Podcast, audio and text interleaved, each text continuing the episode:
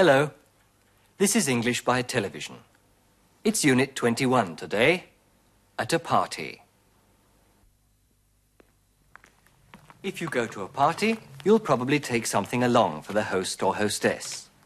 In Britain, we usually give flowers if it's a dinner party, or a bottle of wine if it's a more informal party. Hello, Russell. Hello, Graham. Nice to see you again. Have you been here before? No, I haven't. I've never been here before. I've just arrived from New York. From New York? Do you live there? Yes, I've lived there for three years. And you've come back to Britain today? Are you coming to the party this evening? No, I'm afraid not. I, ha I haven't been invited. Oh. Well, Russell, have a nice evening. Thank you, Graham. And the same to you. Thank you. Hello, Jane. Hello, Graham. What have you got there? A bottle of wine. It's French white wine. From Burgundy. Have you been there? No, I haven't. I've never been to France. But the hostess, Lady Philippa, likes this wine. I think she'll be glad to get some French wine. Well, Jane, enjoy your evening. Thank you, Graham. And the same to you. A bottle of wine. A bottle of wine. A bottle of wine. Let's see what's going on at the party. Now look and listen.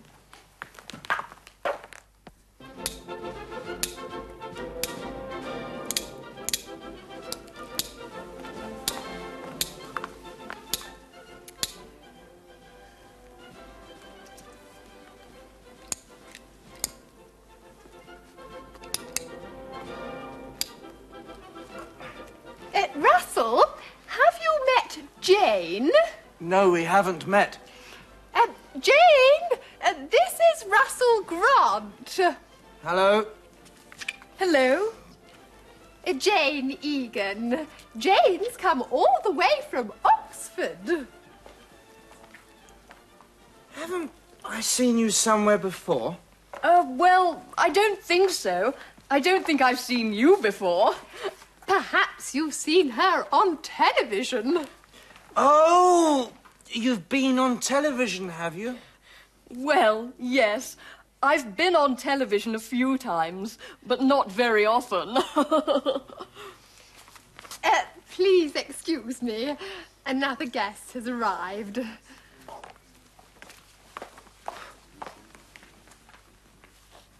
Have you had anything to eat? no, I haven't had anything yet. I've only been here a few minutes. Can I get you something? oh, yes. Thank you very much.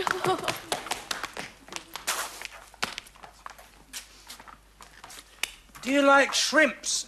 I don't know. I've never tried them. You've never tried shrimps? No. What are they like? Very good. You really must try them. I've had them hundreds of times, and I've never been ill. All right. I'll have some shrimps then. Thank you very much. What would you like to drink? Red wine? White wine? I can recommend this French white wine from Burgundy. I know this part of France very well. I've been there many times. Well, actually, I don't drink wine. I've never liked it. Would you prefer orange juice? Oh, yes, I'd like some orange juice, please. Here you are. Thank you. Cheers. Cheers.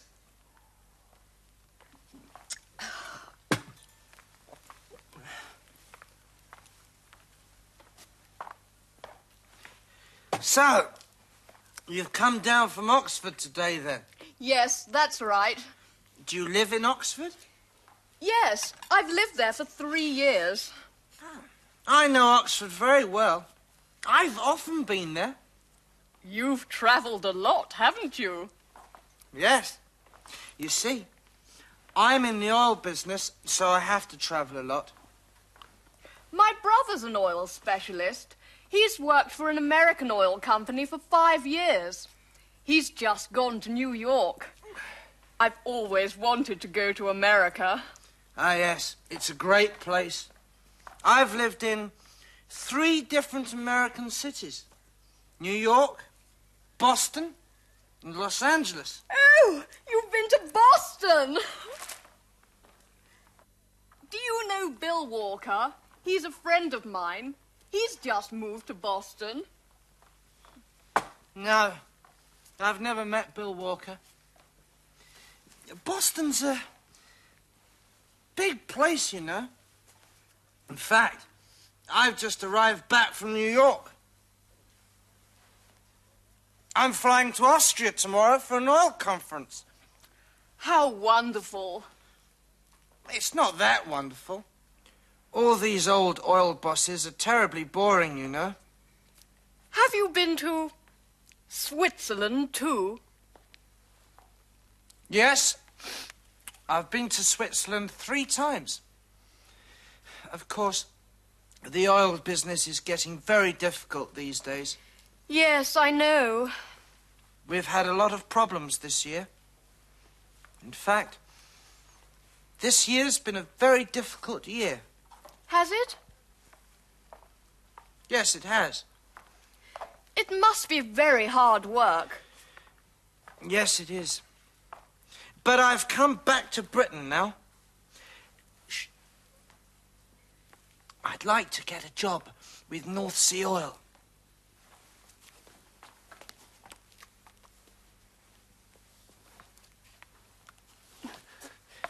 But of course, a lot has changed in Britain in the last few years.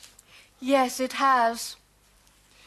In fact, I've got an interview tomorrow with one of those boring North Sea oil bosses. Oh, what's his name? I've forgotten. Let me see. I've got it here somewhere.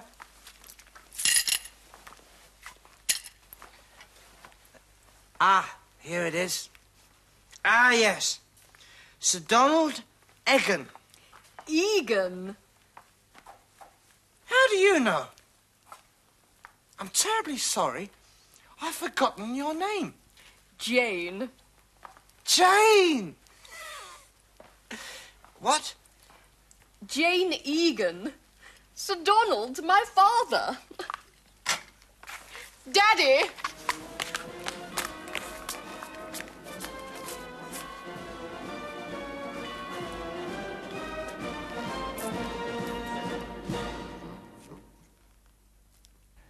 He has forgotten her name.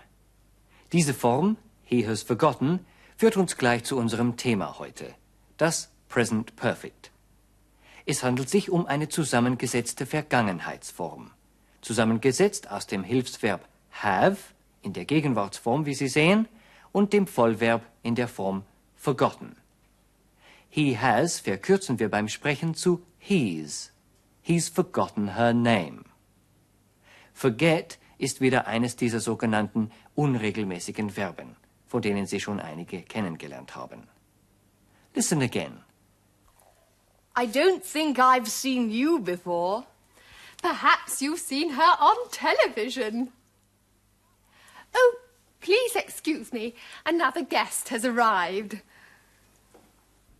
Sie sehen, es ist leicht, diese Form zu bilden. Wir haben das Hilfsverb have bzw. has und gleich darauf diese Form des Vollverbs. Seen, arrived. I have verkürzen wir natürlich beim Sprechen zu I've. I've seen you before. Schauen wir uns jetzt diese Formen genauer an. Wanted, arrived, seen. Wir nennen diese Form das Mittelwort der Vergangenheit, das Partizip Perfekt, the past participle. Bei den regelmäßigen Verben bilden wir das Past Participle ganz einfach so, dass wir an die Grundform des Verbs ed anhängen. Wanted. Wenn das Verb auf ein e endet, dann hängen wir nur noch das d an. Arrived. Bei den regelmäßigen Verben sind also das Past Participle und die einfache Vergangenheit immer gleich. Bei den unregelmäßigen Verben müssen wir aber die Partizipform extra lernen. Look. See, saw, seen. come, came, come. Meet, met, met. Sie lernen am besten ab jetzt immer alle drei Formen der unregelmäßigen Verben. Im Gegensatz zum Deutschen haben wir im Englischen immer have. I've seen him. Ich habe ihn gesehen. I've come back. Ich bin zurückgekommen. Gut. Jetzt wissen wir, wie man das Present Perfect bildet. Wie aber verwenden wir das Present Perfect im Englischen? Was bedeutet das, wenn ich sage, I've come back to Britain? Ja, ganz einfach, dass ich nach Großbritannien zurückgekehrt bin, dass ich jetzt wieder in Großbritannien bin. Und das ist der entscheidende Punkt. Ich will nämlich sagen, dass ich jetzt wieder in Großbritannien bin. Sie haben gehört, ich habe das jetzt betont. Denn das Present Perfect ist der Bedeutung nach mehr eine Gegenwartsform. Listen to Jane and Russell again. Do you like shrimps? I don't know. I've never tried them. I know Oxford very well. I've often been there. Zeitangaben wie never, offen und so weiter stehen oft mit dem Present Perfect. Nie bedeutet ja schließlich noch nicht, bis jetzt nicht. Sie haben gemerkt, wir sind wieder in der Gegenwart und verwenden das Present Perfect. Übrigens stehen diese Zeitangaben never, often, always und so weiter immer zwischen dem have und dem past participle. I've never tried shrimps. I've often been to Oxford. Listen again. Have you been to Switzerland too? Yes, I've been to Switzerland three times. Die Frage ist wieder einfach. Da das Present Perfect eine zusammengesetzte Form ist, also ein Hilfsverb dabei verwendet wird, bilden wir die Frage wieder durch Umstellung. Have you been to Switzerland? Sind Sie schon in der Schweiz gewesen? Die Verneinung von have kennen Sie ja. Wenn wir also auf diese Frage mit Nein antworten wollen, dann sagen wir No, I haven't been there. Let's do an exercise now. Setzen Sie das Present Perfect ein. Verwenden Sie die Kurzformen.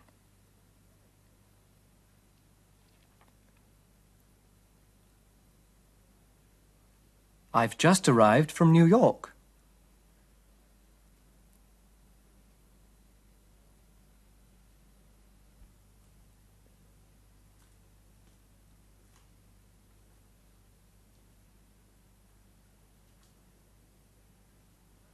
Russell's been to Edinburgh three times.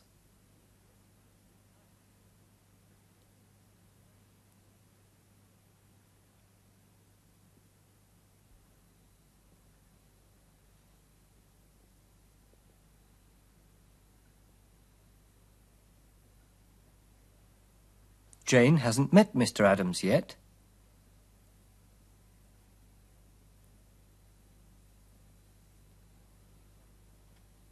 Sie können hier die volle Form verwenden.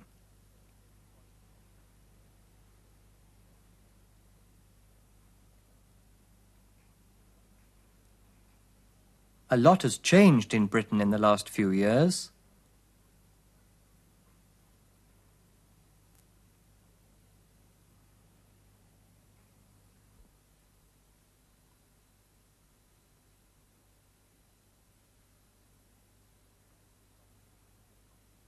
I've forgotten his name.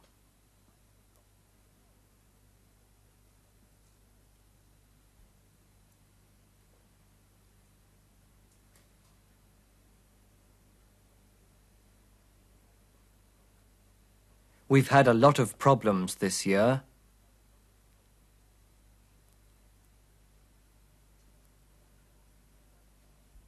But I'm sure you haven't had any problems with the present perfect so far. But let's go back to our story. When you see the sign, repeat the sentence.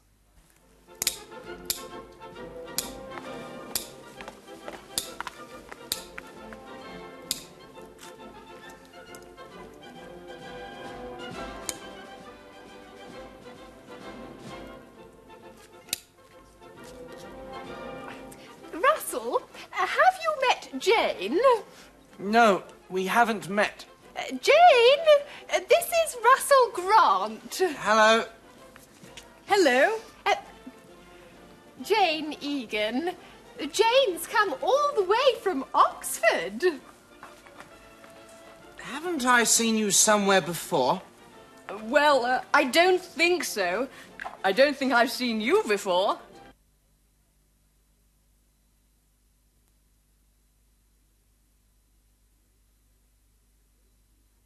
I don't think I've seen you before.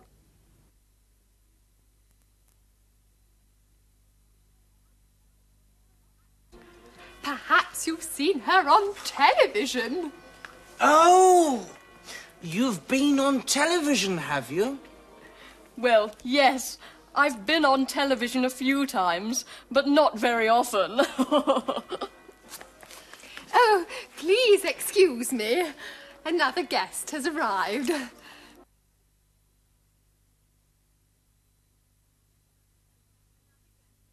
Another guest has arrived.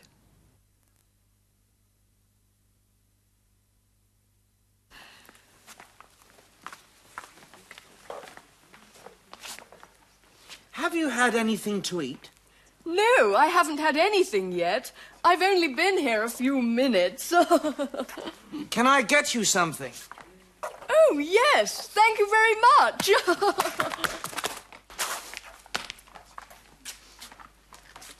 Do you like shrimps? I don't know. I've never tried them. You've never tried shrimps?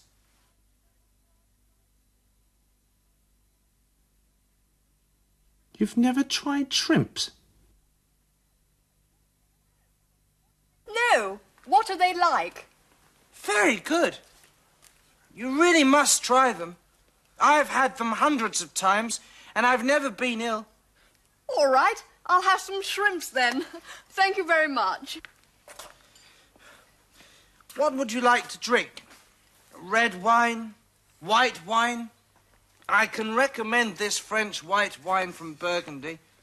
I know this part of France very well. I've been there many times.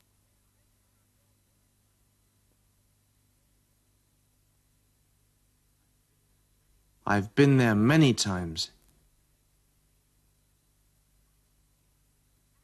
Well, actually, I don't drink wine. I've never liked it.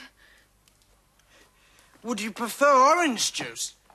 Oh, yes, I'd like some orange juice, please. Here you are. Thank you.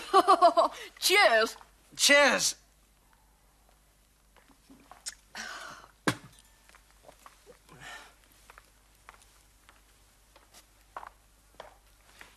So, you've come down from Oxford today then? Yes, that's right. Do you live in Oxford? Yes, I've lived there for three years. Ah, I know Oxford very well. I've often been there.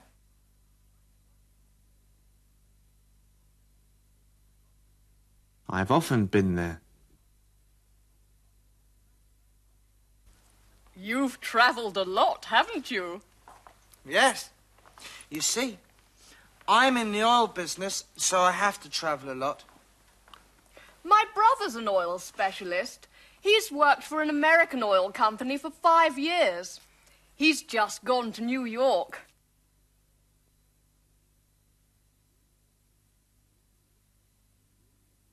He's just gone to New York.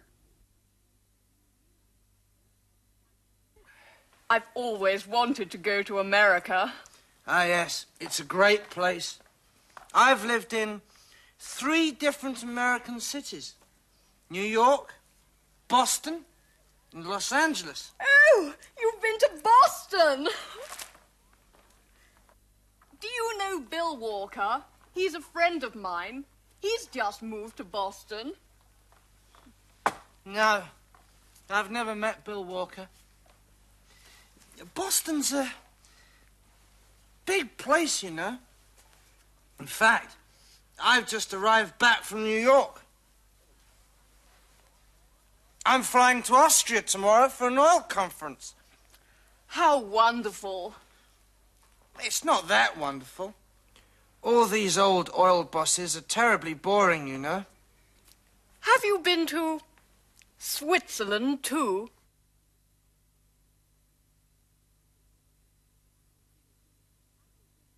Have you been to Switzerland too?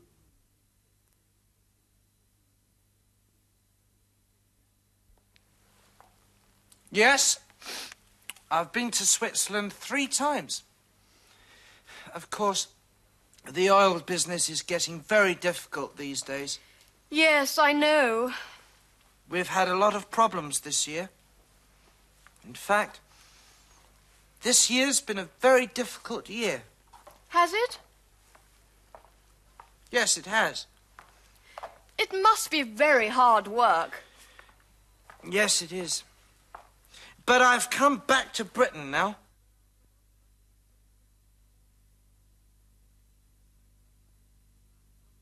But I've come back to Britain now.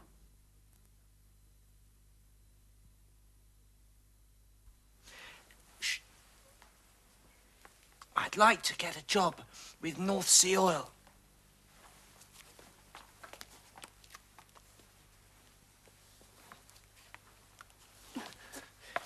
But of course, a lot has changed in Britain in the last few years. Yes, it has. In fact, I've got an interview tomorrow with one of those boring North Sea Oil bosses. Oh, what's his name? I've forgotten.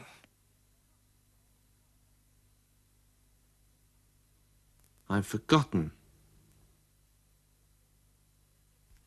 Let me see. I've got it here somewhere.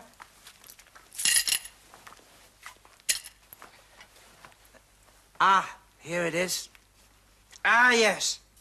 Sir Donald Egan. Egan. How do you know? I'm terribly sorry. I've forgotten your name. Jane. Jane! What? Jane Egan. Sir Donald, my father. Daddy!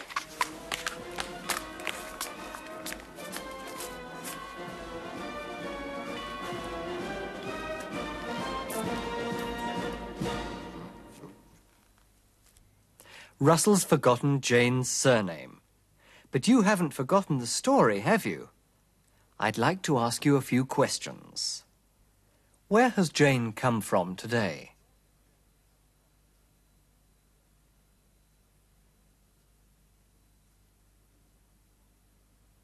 She's come from Oxford.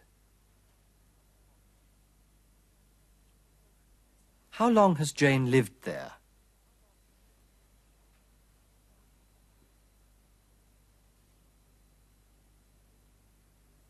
She's lived there for three years.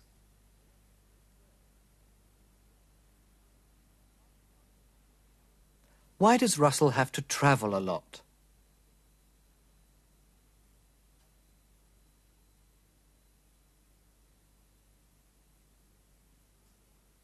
Because he's in the oil business.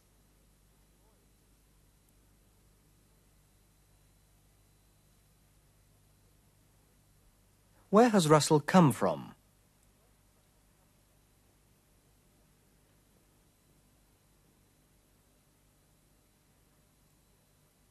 He's come from New York.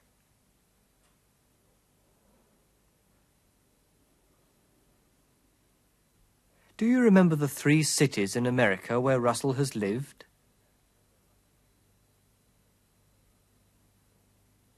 He's lived in New York, Boston, and Los Angeles. Where would Russell like to get a job?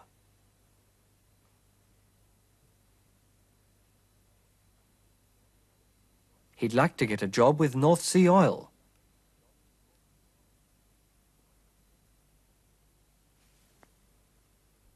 Who's Sir Donald Egan? He's Jane's father. Or another correct answer? He's a North Sea oil boss.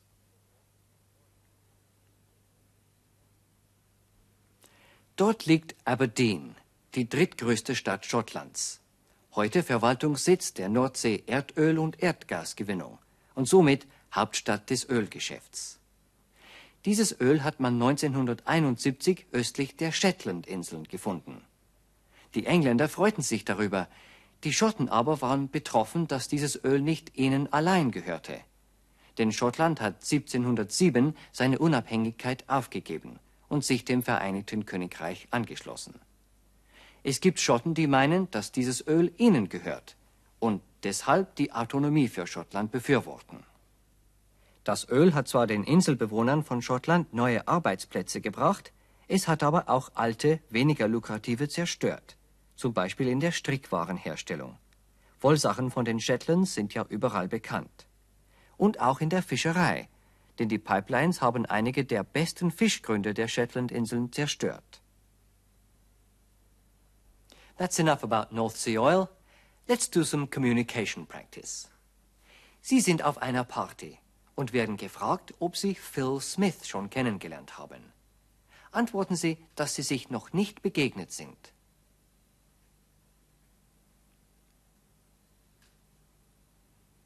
We haven't met. Sie werden gefragt, ob Sie schon etwas zu essen gehabt haben.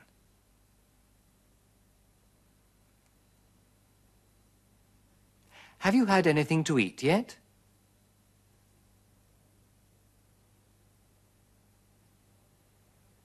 Sie werden gefragt, wie lange Sie schon hier sind.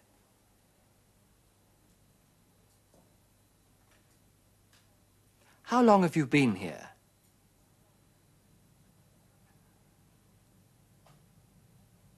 Antworten Sie, dass Sie seit einer halben Stunde hier sind. I've been here for half an hour.